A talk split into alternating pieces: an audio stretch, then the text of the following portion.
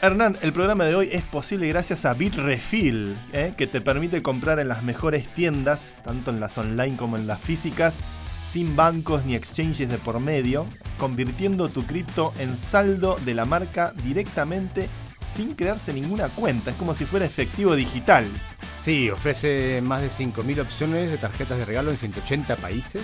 Hombre, incluido Argentina, que tiene Fábrega, De Sillas, Somier Center. En España también está y tiene Carrefour, el Corte Inglés, bueno, palabras mayores, Celsa, Zara. Y en Colombia, México, Brasil, también tienen cientos de tarjetas de regalo para que el otro día veía un youtuber de estos dice, ah, me ha ido muy bien y me lo estoy gastando y justo estaba usando Bitrefill y es maravilloso como método para pasar esas criptos a la realidad. Y no es necesario crear una cuenta en Bitrefill, pero solo lleva un minuto y te va a devolver el 1% en Bitcoin, ni más ni menos. ¿El 1%? Eh, no está nada mal. Wow.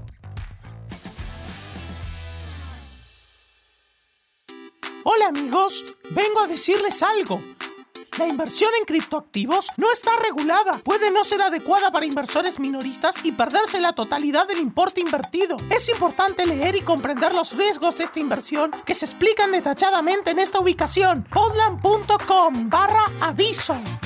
Y ahora disfruta del podcast. Octubre de 2022, Buenos Aires, Argentina. Dos jóvenes fanáticos del blockchain se encuentran en su salón escuchando el nuevo episodio de ¿Por qué no te habré hecho caso? del gran Santi Siri y Hernán C. Che, Santi y Hernán vienen a la Argentina, World Tour. ¿Qué? Tremendo. ¿Y si preparamos unas preguntas para hacerle? Yo tengo una. ¿Vamos a dejar de usar plata? Pero qué pregunta más boluda, es obvio. No necesitas que te lo digan ellos, te lo digo yo, papá. Cállate, sabelo todo, pero ¿quién sos?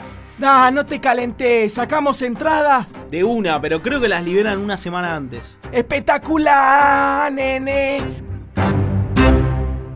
Bienvenidos a una nueva emisión de ¿Por qué no te habré hecho caso?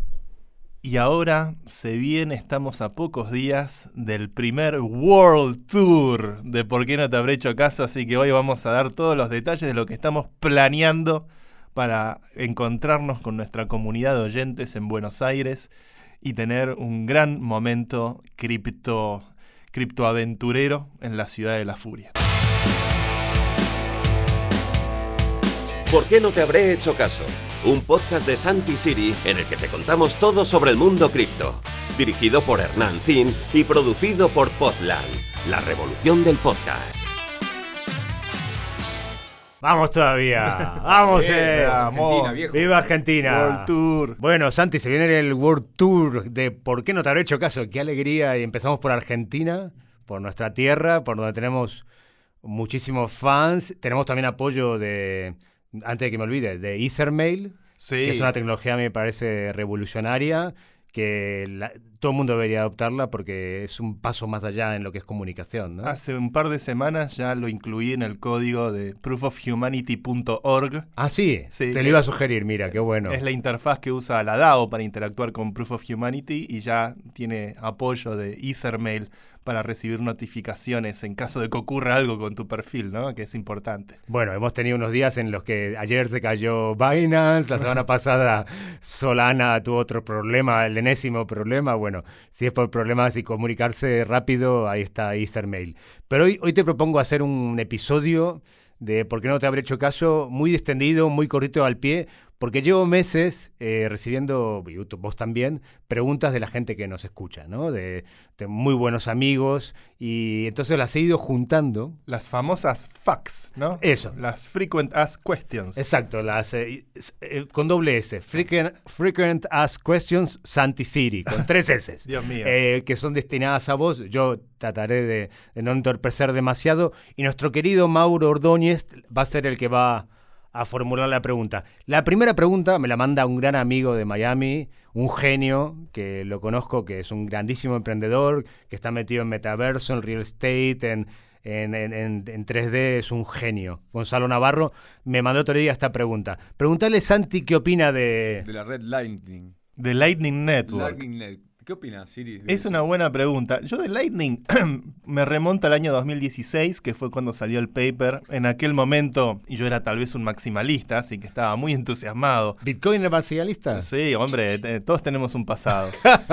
Eh, y, la verdad que Lightning, o sea, una de las cosas que ya se veían con Bitcoin en aquel momento era que las transacciones, a medida que subía el precio en dólares y, el espacio de un megabyte en los bloques, hacía que evidentemente iba a ser costoso transaccionar en Bitcoin, por lo cual la promesa de Lightning de poder mover eh, eh, montos de Bitcoin con prácticamente cero costo y con settlement en tiempo real o muy rápido, eh, como un primer prototipo de, red de capa 2, era altamente esperanzador en el 2016 Recuerdo leer el paper, recuerdo de correr la, testnet, en, la testnet de Lightning, levantando un nodo en Amazon Web Services, de probarlo, eh, de inspeccionar el código, de tratar de entender de qué se trata. Fast forward al presente, fast forward al futuro. Yo creo que Lightning no estuvo a la altura de las circunstancias. Eh, perdón, una pregunta de profano. ¿En El Salvador usan Lightning para las billeteras estas que han creado Yo nuestro amigo Bukele? Las Chivo Wallet deben usar algo como Lightning o hacen un settlement de estilo exchange. No lo sé, pero creo que la Chivo Wallet es como un exchange y un exchange o sea, centralizado tranquilamente puede hacer settlement. Mucha gente de hecho usa Binance para poder transferir criptomonedas, lo cual es eh, missing the point of decentralization, ¿no? De Lightning, eh, la idea de Lightning es esto de los payment channels, donde dos nodos que confían entre sí establecen un vínculo de confianza eh, y pueden mover su balance entre sí a costo cero. Y lo que hace Lightning es hacer routing entre nodos que confían entre sí. Y si vos querés transaccionar con un nodo con el que no tenés un vínculo directo, haces routing con otros nodos hasta llegar a ese nodo y podés mover esos fondos. Los problemas que tiene Lightning hoy en día es que sirve más que nada para transacciones muy pequeñas. Muy eh, pequeñas. no más de, no sé, miles de dólares o con suerte miles de dólares. Estamos hablando de cientos de dólares. O, ¿Y eso porque, Santi? Y porque los nodos tienen que tener suficiente, tienen que tener la liquidez como para poder mover volúmenes más grandes si yo quiero mover 10 mil dólares o 100 mil dólares o millones de dólares. Sí, ahora te paso mi para ahora mismo, ahora para que me mandes. No es un problema que tenga todos los días, pero bueno, para eso Lightning no es muy útil, no es muy práctico. Eh, pero la promesa esta de Jack Dorsey de incorporarla como una forma nativa de pago, algo que amenazó muchas veces con hacer, al final no hizo, de Twitter, o que si Elon Musk, que yo siempre dije que en mis, en mis en Nostradamus Surfer, que en algunas me equivoco y en otras es cierto, que Elon Musk nunca iba a comprar Twitter, pero parece que ahora está queriendo comprarlo realmente. Y él dice que podría ser la forma de pago intrínseca de, Twitter, Lightning, ¿no? Eh, ¿Ahí podría funcionar o no? Jack, como Michael Saylor y varios más, son todavía medio novatos en la industria, están en la fase maxi, que está muy bien. Este, pero creo que cuántas yo el otro día vi una encuesta de un amigo en Twitter, Eric Wall, que lo recomiendo mucho que lo sigan a Eric Wall, es un sueco que es, eh, tiene muy buenas observaciones sobre Lightning, sobre Bitcoin y sobre la, eh, la, diferencia entre el mito de lo que se promete y la realidad de lo que se entrega al mercado. Eh, hizo una encuesta el otro día que era ¿Cuántas veces creen que Michael Saylor usó Lightning en serio? ¿Cuántas transacciones en su vida hizo Michael Saylor con Lightning? ninguna, una o dos. Y la opción de ninguna está ganando. Por, o sea, porque él usaba el, OTC, ¿no? el counter para comprar esos miles de millones que se gastó. Sí, habla, o sea, Michael Saylor empieza a hablar de capa 2, capa 3 y no sabe lo que está diciendo. Este, con Jack Dorsey, Jack es eh, también es el CEO de Square, que es una compañía fantástica, mm. Square. Este, de, en Estados Unidos está en todos lados. Todo lo que vas a pagar es Square. Es el postnet, o sea, el, sistema de pagos que se usa en muchísimos lugares. Em, pero bueno, tienen la aplicación de Cash, la Cash App, ¿no? que es una aplicación que se usa para, para tradear y, aspiraban a tener como usarla como nodo de Lightning. Hasta el día de hoy creo que no se ha implementado eso. Sí puedes usar Cash App para comprar y vender Bitcoin, nada más, lo cual es un desperdicio, porque la verdad que el mundo es más grande que Bitcoin. Pero me parece que transacciones nativas de Lightning con el, proceso de sincronización de nodos, de generar el invoice para poder recibir el pago, para poder estar permanentemente sincronizado con la red, para estar tiene una complejidad, una, cantidad de ceremonia para poder lograr simplemente mover centavos o, algunos dólares de Bitcoin que, que la vuelve eh, impracticable o, de, o una usabilidad que no es eh, realmente muy satisfactoria. Eh, siempre y cuando uno no quiera eh, ceder en descentralización, ¿no? que es lo- a donde realmente queremos apuntar con todo esto. Por lo cual, miren, el, el autor del paper de Lightning eh, después se pasó al bando de Ethereum. Eh, Pun, Pun, si recuerdo bien, no me acuerdo ya ahora los nombres. Sí, eh, Ponzi no, fue Pun. Se pasó al bando de Ethereum, fue coautor de uno de los papers de escalabilidad, creo que el de Plasma para hacer escalabilidad con Ethereum y la movida Proof of Stake. Por lo cual, este, yo creo que Lightning es una tecnología eh, que, que fue experimentalmente muy interesante, con ideas como payment channels muy interesantes, pero que muestran, cuando lo comparamos con los mecanismos de escalabilidad que tiene Ethereum, eh, Ethereum ya no, no, no discute o no habla de payment channels. Existen los payment channels hechos con Ethereum, eh, se han hecho cosas como Spunk Chain o cosas como... eh, Raiden, Raiden era como uno de los, los eh, Lightning, eh, el payment channel hecho con Ethereum, pero como Ethereum es programable y admite el uso de smart contracts y es Turing completo, tiene ideas mucho más satisfactorias para la escalabilidad que son los rollups, de lo cual hemos hablado ya en otros capítulos. Y ¿no? el Zero Knowledge Proof y todo lo que se viene con tanta fuerza. Bitcoin no admite, por seguridad, ¿eh? no, no es que no est- eso esté necesariamente mal, pero por seguridad no admite la programabilidad de su blockchain, por lo cual sus soluciones de escalabilidad son bastante limitadas en scope, eh, más esotéricas y, y- y que no tienen el potencial que tienen los Zero Knowledge Rollups o los Optimistic Rollups, que son es donde está la discusión en Ethereum hoy. Nadie está discutiendo payment channels en Ethereum. Claro. Eh, y Bitcoin yo creo que se aferra a eso o se aferra a soluciones como Stacks o, o- o- o RSK, que son eh, más que nada sidechains que tratan de operar con, con Bitcoin de forma canónica, pero que dependen de alguna forma de la federación de la multisig que administra el puente entre el main chain y el, y el sidechain, lo cual es un punto de centralización importante eh, y no es del todo satisfactorio. Bitcoin, Bitcoin es para otra cosa, muchachos, no, no es para tratar de imitar a Ethereum. Claro, eh, po- por ejemplo, una cosa que ha pasado es, eh, ayer estuvo el robo de BNB, ¿no? De Binance, 600 millones que se robaron. Claro, es una, una red tan, tan centralizada con tan pocos nodos. Y aparte dicen que el ladrón son los bridges, que es ahora lo más Los, vulnerable. los bridges es donde están robando más Hace, gente. hace poco con Mauro nos estuvo acompañando, eh, hi- hice un hackathon en casa Sí. con, O seguí, o seguí. eh, Vi las con- fotos. con Juanu y Alan, dos superestrellas del ecosistema Ubi y Proof of Humanity, que se vinieron, Juanu vive en Italia y, y Alan vive en Londres, se vinieron a casa, estuvimos hackeando pensando en la versión 2 del Ubi. Y la verdad es que estuvimos las 48, estuvimos, yo digo estuvimos, los estuve ap- apañando y haciendo cosas más Sí, sí, pero- tangenciales. pero te vi, te vi. Pero estuvieron ellos dos fundamentalmente discutiendo las 48 horas sobre cómo hacer el bridge de UBI a, redes de capa 2 como Polygon o, o las redes en las que queremos operar. Y la- lo sofisticado que es hacer un bridge, hacer un puente, es un problema gigante.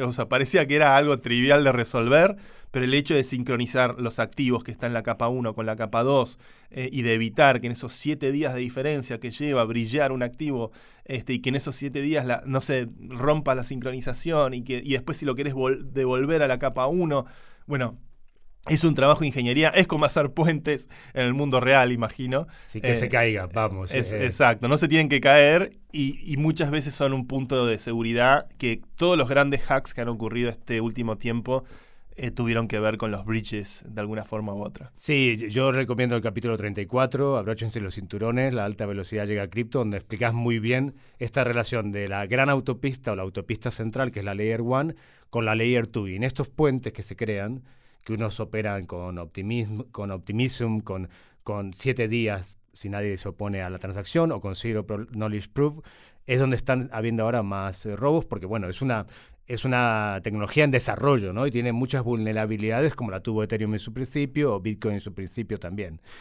Mauro, sigue disparando preguntas, venga. Bueno, una, una pregunta que va un poquito de la mano con, con- con la mudanza del, del fundador de Lightning a Ethereum es ¿qué Layer 1 le hará sombra a Ethereum? ¿Qué competidor tiene? ¿Hay alguno serio? ¿Hay alguno que esté apareciendo? ¿Hay alguno que ya exista? Mirá cómo están los que los holders de, de, de otros Algo- tokens. De Algorand, de Solana, de Tron, de todos los de Nier. Mirá. Nier se viene fuerte, ¿eh? Ay, Nier Sí, ha tenido... Tres Cardano también ahí. Sí, eh, Avalanche. A ver cuál más sí. nos queda por mencionar. Avax está como decayendo. Tuvo ahí Sí, en enero su sí. momento de gloria, pero está como un poco. A vos te gusta mucho Avalanche, ¿no? Y Algorand. Tiene mucha publicidad bien. en Twitter, Avalanche. Este, yo, yo, a ver, eh, la verdad es que no soy usuario de, de- de las otras capa 1. Eh, sí le he prestado atención a los desarrolladores. Muchas veces ellos incluso vienen a las conferencias de Ethereum, eh, que siempre han sido características, caracterizadas por ser muy abiertas e, e invitar a, todos los que son parte del ecosistema. Me parece que mm, en cuanto las otras redes de capa 1 en su arquitectura quieran parecerse o ser muy similares a Ethereum, hay poco para ganar. Avalanche en algún punto sí fue pionera en usar Proof of Stake con Ethereum, eh, pero al, final del día es una red que se parece al Ethereum actual después del merge, que es. Proof of Stake. Eh, Algorand tenía, tiene ideas súper interesantes, está creada por Silvio Micali. eh, Tenemos un capítulo dedicado a ello porque Sí. es la- son los patrocinadores de la Copa del Mundo, ¿no? Con- Sí. Están ahí con Chilis eh, Sí. subiendo el precio porque a medida que se acerca la. Esto en- empieza como una ballena. A medida que se acerca el mundial, Chilis y Algorand, ojo, que No, van a a- tener su pequeño bull. Tienen su ecosistema. Este, lo mismo Tesos. Yo con Tesos ha sido uno de los pocos ICOs en los que participé y debo decir, saqué más Bitcoin del que puse, lo cual Ajá, qué habla muy bien de, de ese ICO. Este, Tesos me parecía interesante en su momento porque tenía este enfoque de programación funcional, ¿no? Que eh, de la misma forma que se programan los aviones, se usa un lenguaje, un lenguaje funcional para hacer contratos inteligentes, lo cual permite eh, determinar todo el rango de posibilidades de lo que ocurre con un programa y eso trae mucha seguridad. Y Tesos hoy tiene, por ejemplo, una comunidad de NFTs muy activa. Eh, Cardano, bueno, es un poco un spin-off. eh, Charles Hoskinson com- competía con Vitalik por el liderazgo de Ethereum, pero bueno, Vitalik es Vitalik. Este, y él se fue a armar Cardano. Cardano también tiene muchas de las- es parecido en arquitectura a Ethereum. Tuvo iniciativa en tratar de hacerlo que sea con lenguaje de programación funcional, que sea que tenga eh, este, características un poquito diferentes, pero al final, viste, si uno hace zoom out, sigue siendo bastante parecido. Solana tal vez es uno de los blockchains que tiene una arquitectura radicalmente distinta a la de Ethereum, eh, pero al mismo tiempo el tipo de setup que requiere algo como Solana es un setup que no se parece a una computadora de propósito general. Es un setup... eh, Sí, sale un millón de dólares, ¿no? Recorrer un nodo de, de Sí, Solana es una barbaridad. es, es un setup que no es para, para eh, no es democrático, digamos de Exacto. esa manera. Eh, Está y, muy centralizado, aparte, son pocos nodos. eh, y eso tiende a la, a la centralización. Y, y después, bueno, han tenido grandes caídas de 48 horas, 24 horas. Un blockchain caído es como Sí, eh, no atenta nada. contra el principio básico de descentralización. ayer anoche lo de BNB fue un escándalo, cayó todo, cayeron todas las criptos, es, por eso. es que cuando, cuando la, la idea de la descentralización es justamente para generar resiliencia eh, y que un sistema no pueda caerse. La descentralización importa por eso, ¿no? Entonces cuando se caen o entran en, en- en situación de que no, no son responsivas estas redes, me parece que hay, hay, hay un... O sea, eh, sigamos usando Web 2 para eso, ¿no? Que Claro. Web 2 resuelve un montón de cosas, es mucho más rápido, mucho más escalable, este, pero bueno, al precio de eh, generar centralización. Ayer, ayer por la noche salieron un montón de memes de Zhao, de- del CEO de Binance, como apretando el botón de stop loss y claro, que si se para una Nadie red, puede sorprenderse porque Binance se caiga. pero bueno, es una red, es la mayor, es el mayor exchange, mueve 40 mil millones de Mm. dólares en futuros al día, en derivados, es un monstruo que esté parado una hora implica para todo el Sí. ecosistema un, eso es un gran ataque y había muchos memes diciendo, bueno, al final resulta que el oro era más seguro. Habrá que ver qué pasa con las capa 1. Yo las capa 1 que eventualmente se terminan adaptando a ser capa 2 de, de Ethereum o, o tal vez incluso capa 3 de, de, de las Zero Knowledge Rollups. Eh, hace poco escuché una entrevista a uno de los eh, líderes de CK Sync, que es un rollup que está haciendo también esto, el CK EVM, que lo hemos hablado. los israelíes, ¿no? Eh, exacto. Eh, lo hemos hablado en el capítulo sobre las pruebas de cero conocimiento, donde dice que el verificador o el prover el, el- circuito para poder probar las Zero Knowledge Proofs podría ser un circuito en común que usen todas las diferentes redes que participan del ecosistema y de esa forma generar redes de capa 3 que serían como eh, hyperchains. ¿Por qué serían hyperchains? Porque podrías, te ahorrarías, al tener un verificador en común, te ahorrarías el problema de mover los activos entre una cadena y la otra usando un bridge, porque sería casi instantáneo el movimiento al usar el mismo verificador. Entonces eh, sería como los hiperlinks de la web que linkean páginas entre sí. Podríamos tener muchas redes de capa 3 que sean como hyperchains que se linkean entre sí fácilmente al usar un verificador, un prover, mejor dicho, un prover en común para, para las pruebas de cero conocimiento que es una técnica que trae un montón de, agilidad computacional y genera mucha escalabilidad. Bueno, resumiendo, sos un Ethereum ma- maximalista. No, bueno, me acusan mucho de eso, pero No, está viendo con Pero bueno. argumentos muy sólidos. Pero hay que ser fiel, ¿no? Hay que ser fiel y la fidelidad va un poquito de la mano de la próxima pregunta, que creo que la escribió Epa. Hernán. Creo que la escribió Hernán. Yo no, Por- no sé las preguntas, no las conozco. Hernán Yo, filtra yo ahí, creo, que- ¿viste? creo que la filtró Hernán. Sí. Yo te digo, vos dijiste Vitalik es Vitalik, y yo te digo el Diego es el Diego. Y la pregunta es, ¿por qué siendo una persona tan racional crees tanto en el Diego? Porque es que es pura racionalidad. O sea, Maradona fue una persona que caminó esta tierra y lugar, a cualquier lugar donde fue, la gente se arrodillaba. O sea, es digno de un profeta. Un semidios casi, ¿no? Fue a Bielor- Bielorrusia, lo hicieron presidente de la federación, le regalaron un tanque, ¿se acuerdan de eso? El- El Diego arriba de un tanque en Bielorrusia duró tres días y se fue, y se fue con la y presidencia. le dieron del- un diamante de La- 600 mil dólares. Yo, tenía- Maradona es la, para mí, desde mi punto de vista, es la expresión del argentino. Es lo mejor y lo peor todo junto Todo en un junto. mismo en un mismo compuesto. Totalmente. que- Divino y diabólico. Divino y diabólico, que son las dos caras de la moneda. Todos tenemos a Dios y al diablo dentro, y, y él lo, manif- lo manifestaba con toda su extensión. Para mí, ¿Y, ¿Y por qué no podemos ser un país que sea como Messi? Porque es aburridísimo. no, también, también lo somos. No, no me jodas. Un Es país como aburridísimo. Messi. Ah, Eu- Europa es aburrísimo, pero tenemos 50% de pobreza, digamos. ¿Por qué tenemos que tener ese, ese lado oscuro los Pero argentinos? también lo somos, también somos Messi. O sea, no, no- eso es lo interesante del mito futbolístico. La fu- el- para mí el fútbol es como de las cosas que más se aproxima a la divinidad, probablemente más que las religiones institucionales. Este, donde Argentina, que es un país que vive el fútbol casi de una forma este, muy profunda, cada 20 o 30 años genera un, un prodigio. El primer prodigio fue Alfredo Di Stéfano, que triunfa después en el Real Madrid, gana seis Copas de Europa, fue el que popularizó el fútbol en Europa en gran medida con su talento. Lamentablemente, después él decidió jugar para la selección de España, aunque jugó algunos sudamericanos para Argentina. Eh, 30 años después de Di Stéfano, aparece Diego Armando Maradona, lo más grande que pisó la tierra. No vamos a, gastar palabras en lo evidente y en lo, en lo obvio de lo que fue el Diego.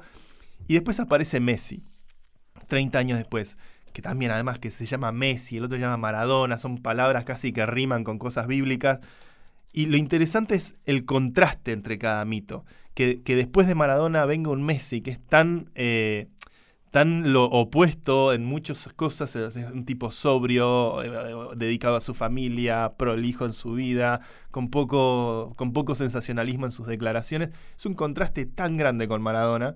Que, que es eso también, lo interesante de Argentina, productora de estos talentos individuales en el máximo juego de la humanidad, que es el fútbol, este, capaz de generar eh, estas personalidades tan distintas. Y somos las dos cosas, somos Messi y somos Maradona. Este, Ojalá fuéramos un poco más Messi. Pero bueno, esa es mi opinión como, como agnóstico. Igual Sobol, estoy esperando cuando vayamos a Argentina esa camiseta del Diego porque lo aprenderé a querer. Pero bueno, Argentina también ha dado un Fangio, ha dado un Vilas, Sí, ha dado- Ginóbili. Ha dado un Borges, un Ginóbili, ha dado un Cortázar, Da un eso. Piazzolla, que es Dios de la música. Sí. Digamos, eh, ha sido un país que ha dado un Che Guevara. un Che Guevara. bueno, ahí tenemos Porcia también. no- nuestras discrepancias, pero bueno, ha sido un líder, un referente mundial. Fue al Sí. Congo y salió por patas. Sí. El, país donde he vivido y, y el, el Che no, no dice esta gente no va a ningún lado, pero es cierto. No, son- pero son, eh, gente virtuosa este, que me- con, sus, con sus grises y sus lados oscuros. A mí lo que me parece lo increíble de la vida de Maradona es eh, que fue- ha sido tan a la luz del día todo, su, Mm. su parte más oscura y su parte más... y- pero igual, a ver, si vas a- al Diego de cuando era Pelusa, Dieguito de Argentinos Juniors, el pibe que pasó de Argentinos a Boca o de Boca hasta la época de Barcelona, que ahí es donde entra la línea blanca de la vida que, que lo termina, es el principio del fin. Es el primer ahí. offside. Es el primer offside, pero este, hasta ese momento Dieguito era muy parecido al Messi que conocemos hoy. Era como el Michael Jackson de los Jackson 5. Sí. Digamos, era un buen pibe, Un buen que, pibe divino. con mucho talento. Mirá las entrevistas de esa época, la modestia, la humildad, el pibe Fiorito. Después, bueno, hoy estamos acostumbrados al Diego. Sí. en el- Diegote, en el, pro- papá. en el programa del rayo, viste, que estás acá, le sale la merca por la oreja. ¿Te acordás de los 90 cuando, lo- cuando Sí. lo entrevistaban en los restaurantes? Sí, ah. Ese era hoy, porque, porque Pelé. Pelé de. sí, sí. Ay, el Daniel. Le pegaba, le pagaba, bueno, no importa. pegaba Uno todo. Empieza a citar al Diego y, y- y Y- entras en la espiral de la locura, ¿no? Pero. La eh, locura argenta, vamos. La- tal vez la bendición que tuvo Messi fue eh, haber crecido en un entorno que lo supo cuidar mucho más. eh, eh, en una época donde la profesionalización del fútbol, la industria también maduró y sabe cuidar más a sus ídolos. De eso tengo una anécdota. Cuando yo hice el documental Quiero ser Messi, que está en National Geographic, que se estrenó eh, dos horas antes del mundial, del mundial de Brasil para todo el mundo y que va de la explotación de los niños en el fútbol, claro, usar la marca Quiero ser Messi, me tuve que ir a Barcelona con mi equipo a hablar con Jorge Messi. Y es una marca que vale miles de millones. Y me dijo, te la cedo para que veáis la, la calidad humana que lo rodea a, a Lionel, a, a Lionel Messi. Te la cedo porque quiero que la gente vea cómo se explota a tantos niños, ¿no? Entonces, ahí te das cuenta que Messi ha estado arropado por gente muy inteligente. Sí, sí. Y se ha dejado arropar, porque hay otros que tienen padres y madres y gente buena Claro. familia y son unas balas perdidas también. Pero Y en este ver. caso, Jorge, que es su padre, ha hecho las cosas muy bien, lo ha, lo ha orientado, el Barça también, y él se ha dejado. Eso es lo bueno también. Me eh, saco aparte. el traje de maradoniano, que, que lo tengo también por una cuestión generacional. Yo crecí con, con ese Maradona de los 80s y 90s y, y- y me, reti- me, me lleva a mi infancia, me lleva a mi adolescencia, pero la verdad es que hoy lo ve a uno a Messi y ve lo- cómo pudo sobrevivir toda su carrera eh, a toda la locura que genera alguien como Messi eh, alrededor del mundo y que, lo, que siga siendo ese chico eh, modesto de Rosario, este, con, con esos valores, eh, lo, lo agranda mucho más. Mucho más, sobre todo que aquí hemos tenido en España, y que la habéis seguido desde Argentina, obviamente, muchos años de rivalidad cristiano, Mm. que vive que vivía aquí a la vuelta en Pozuelo, y, y Messi, ¿no? Cristiano todo lo contrario, un chico sin padre, todo el tiempo queriendo demostrar, con Igual, un ego que le lastimaba. Te digo una cosa, yo Cristiano pensaba todo eso, después con los, con los años lo conocía, o como fan hablo, ¿eh? No, Sí. Lo Ah. conocía a Cristiano y Cristiano también es un grosso, ¿eh? Sí, Es un grosso, es un grosso sí. mal, ¿eh? De otro Es un grosso palo. mal. He mandado, ha mandado dinero a Gaza, de pronto tiene gestos No, que te dejan grosso. sorprendido. Juega eh. con eso de "Vive", y como todo su- pero es un Bueno, grosso. es que tiene una cosa con la sexualidad que todavía no está muy Eh, defendida. bueno. Bueno, pero estamos en el siglo XXI, sí. dicen. Estamos en el siglo XXI ya. No, va, por ¿Eh? supuesto, a mí, ¿por qué no lo hice abiertamente? ¿no? Pero bueno, eh, porque tendrá que vender camisetas y pelotas y bueno, lo- también lo entendemos. Se- Eh, se hacen los, los comentarios. No, yo no dije nada, yo no dije nada. Cuan- Cuando mucha gente famosa que yo he conocido, eh, yo qué sé, Pablo Alborán o un Ricky Martin salen del armario, pierden fans femeninas, lógicamente, y pierden, pero es algo muy sano decirlo. No sé si es el caso de Cristiano, esta es una especulación que da la vuelta en Madrid siempre, pero próxima pregunta, ¿no? Bueno. pues si me dejas Sí, seguir hablando... yo- yo estaba dejando de ver que salía de acá, Me voy, ¿viste? hundiendo, me- me voy hundiendo en el fango. El lento. mundial es nuestro, El mundial el es- mundial es nuestro. Somos campeones del mundo, Vamos, viejo. Vamos, vamos, Argentina. Bueno, bueno. Dice Lucía en lo previo en control que no gritemos tanto. Perdón, que- perdón, perdón. El tema es que estamos muy cerca del Estamos, mundial sí, ya. Messi- Messi medio, eh, estamos yendo a. Argentina, ¿Cuándo toda la el- qué emoción. mundial? ¿Cuándo? El mundial, el mundial de la FIFA, eh, que ya somos campeones. Pero bueno. Pará, pará, pará, pará. Ah. No, no, no quememos la ilusión. No, no, en vivo, en vivo no. Eh, bueno, vamos a usar una, una pequeña rima que nos, que A nos ver. ofrecieron los oyentes. ¿Es un verso el metaverso? Eh, en gran medida, la forma en que lo vende Silicon Valley, creo que le cabe muy bien el mote de metaverso. Este, porque es un buzzword, ¿no? ¿Qué quiere- Nadie sabe realmente qué queremos decir cuando se habla de metaverso, si es el invento de Facebook que está que renombró su compañía Meta y trata de promover esta visión y de ahí nace como el, el buzzword. La palabra viene de la ciencia ficción, viene de, de, la- de las novelas de Neil Stephenson, de, de- de- la época donde tenía esta estética cypherpunk y se hablaba de eh, novelas como Cryptonomicon o, eh, bueno, en fin, de, los 90, ¿no? Eh, de ahí nace el concepto de metaverso. Hoy lo puso de moda como buzzword de negocios eh, Mark Zuckerberg con todo el rebranding a Meta. Pero creo que está buena la categoría también para, eh, más allá del buzzword, que esto es algo muy típico de la industria tecnológica, para generar hype y entusiasmo con, ciertas tendencias.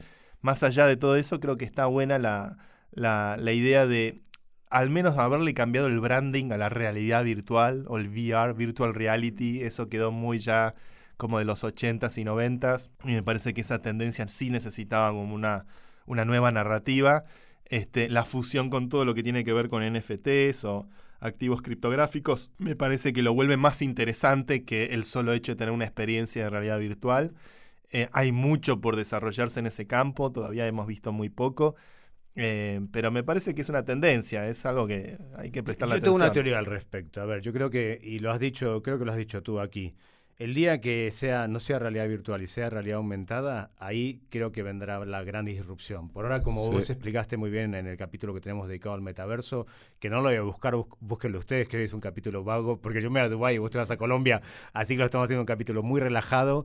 Eh, por ahora, ponerse las gafas de realidad virtual es como ponerse una bolsa en la cabeza. Mm. El día que esas gafas normales te permitan interactuar con la realidad y con un metaverso, con una serie de data que te aparezca, como las, las gafas de Google que no fueron a ningún lado, pero van a volver.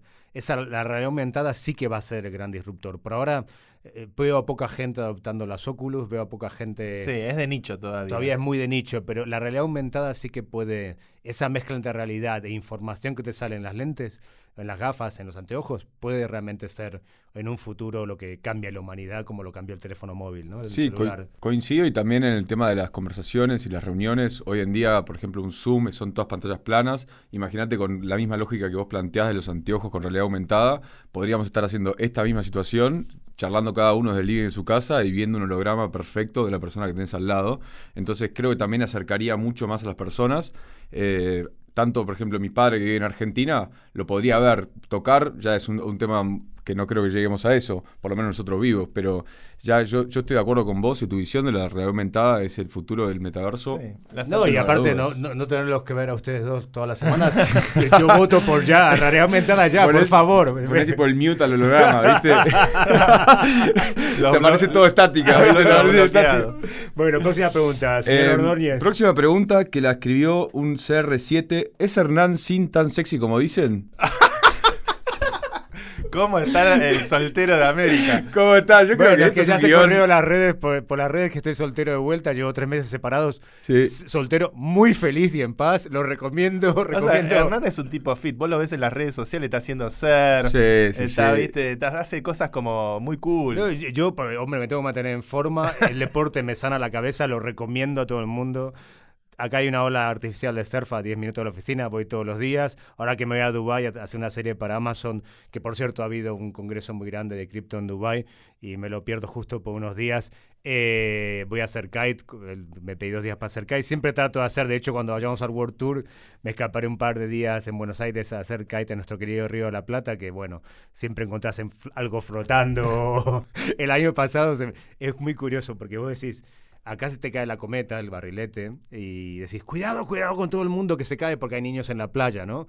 Acá se me cayó en la orilla, en el río de la Plata, y todo el mundo se subía encima. Le digo, que vale 3.000 euros, por favor, cuidado, chicos. Me encanta el argentino que es tan valiente, porque en España se cae y todas las madres, un escándalo. ¿Cómo haces eso? en la-?" Y acá se cayó en el río de la Plata, en la orilla, y estaba todo el mundo usándolo de flotador. Eso es actitud, en el fondo. La me respuesta encanta. es sí. La respuesta es sí. La respuesta es sin. La, respuesta es sin. La respuesta es sin y todo. Después dejamos el número del sin en, en la descripción del programa, chicas, para las que quieran. Arroba Hernán Zin en Instagram, que es el verdadero y, y Tinder, como siempre Sí, digo. No gasten sí. dinero en Tinder, vayan a Instagram, arroba Hernán Zin, porque no soy muy de Twitter. Eh, a ver, queridos piratos y piratas del metaverso, dejémosle la palabra a Lopreato que nos va a contar cómo empieza el eh, ¿Por qué no te habré hecho caso World Tour? El 22 de octubre en Buenos Aires. Cuéntanos, Lopre. El 22 de octubre a las 7 de la tarde en la Usina del Arte, a todos nuestros fieles oyentes criptolovers van a poder ver a Hernán y a Santi en vivo. Después vamos a... en- También nos pueden, van a escuchar, ¿eh? Lo- Eh, ver esa y es la parte negativa. También eh, las entradas las vamos a lanzar una semana antes, así que estén atentos. Y también interesante que vamos a tratar un tema muy importante, blockchain, contaminación, sostenibilidad, ¿Cómo lo ven ustedes? ¿Están esperando con ansias ir a Argentina con, a estar con la gente que nos escucha? Bueno, ir a Argentina es como volver a, la esencia misma de donde uno viene, a volver a mi casa, a volver a nuestra casa. Así que va a ser muy emotivo seguramente el encuentro con todos nuestros oyentes. Eh, en el Día del Medio Ambiente, que me parece que es algo que tenemos que animarnos cada vez más desde el ecosistema tecnológico y cripto a, entender cómo se enmarcan muchas de estas discusiones y estos debates en, en los desafíos ambientales, en los desafíos climáticos que tenemos por delante.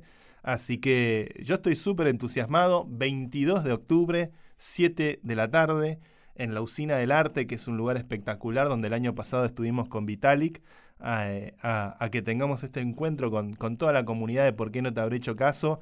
Estuvimos trabajando muy duro estos meses para poder hacer el evento eh, desde aquí, desde España y, desde, y apuntando a hacerlo en Buenos Aires. Así que, nada, Hernán, va a ser un encuentro formidable con nuestra audiencia. Yo tengo muchas ganas, sobre todo porque siempre la definís como la capital CryptoPunk del mundo y, y hay mucha hay mucha actividad cripto porque le encaja perfecto a la Argentina, es un país pionero en la adopción y además allá de que hablemos del impacto de- de la tecnología, cómo puede transformar esta lucha que tenemos, la gran guerra que estamos perdiendo contra el cambio climático, también tengo muchas ganas de que nos pregunten de tú a tú y charlar de tú a tú con la gente, que es algo que no tenemos ahora, ¿no? Aunque Mauro nos pasara algunas preguntas que estaban ahí pendientes desde hace semanas.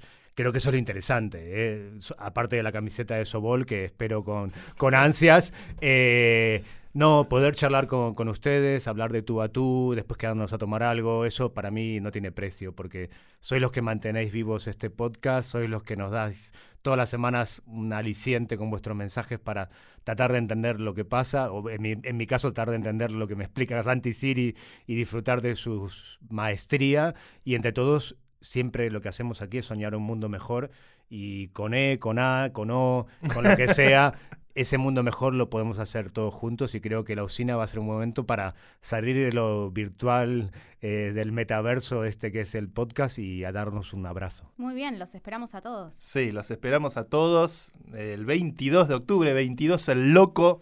eh, en la Sábado, sábado, día. un lindo día, seguramente será un día peronista. ¿eh? Dios mío, me voy a volver, me vuelvo a Afganistán mañana mismo. Eh. Eh, bueno, 22 el loco. Y Ucrania no te- es la hipótesis que tenemos, Hernán. Vos necesitas quilombo. Necesitas- la hipótesis nuestra es que necesitas una semanita en Ucrania para tranquilizarte Sí. y llegar a y llegar a Buenos Aires con todos los Deconstruide. Sí. Sí, eh, bueno, me voy a Dubai y de ahí voy a Argentina, vengo a Nueva York. Eh, sí, ya vengo bastante desconstruido, pero sé que va a ser un bálsamo de cariño de todas, todos y todes. Vamos todavía. ¡Ánimo! ¡Saldremos de pobres con esto! Si te ha gustado este podcast y quieres más información, síguenos en nuestras redes sociales arroba somos o en nuestra web podland.com y no olvides darle al botón seguir para enterarte de nuevos episodios. Producido por Luciano Pozzi. Investigación Lucía Lopreyato. Diseño de imagen Juanjo Contreras. Locutado por Fernando Simón. Productora ejecutiva Julia Gómez Cora. Presentado por Santi Siri y dirigido por Hernán Zin. El presente podcast no supone asesoramiento financiero de ningún tipo, sino simplemente la opinión de sus participantes. Las recreaciones en él contenidas están basadas en hechos reales pero son fruto de la ficción de los guionistas y del equipo artístico de Podland. Podland, la revolución del podcast.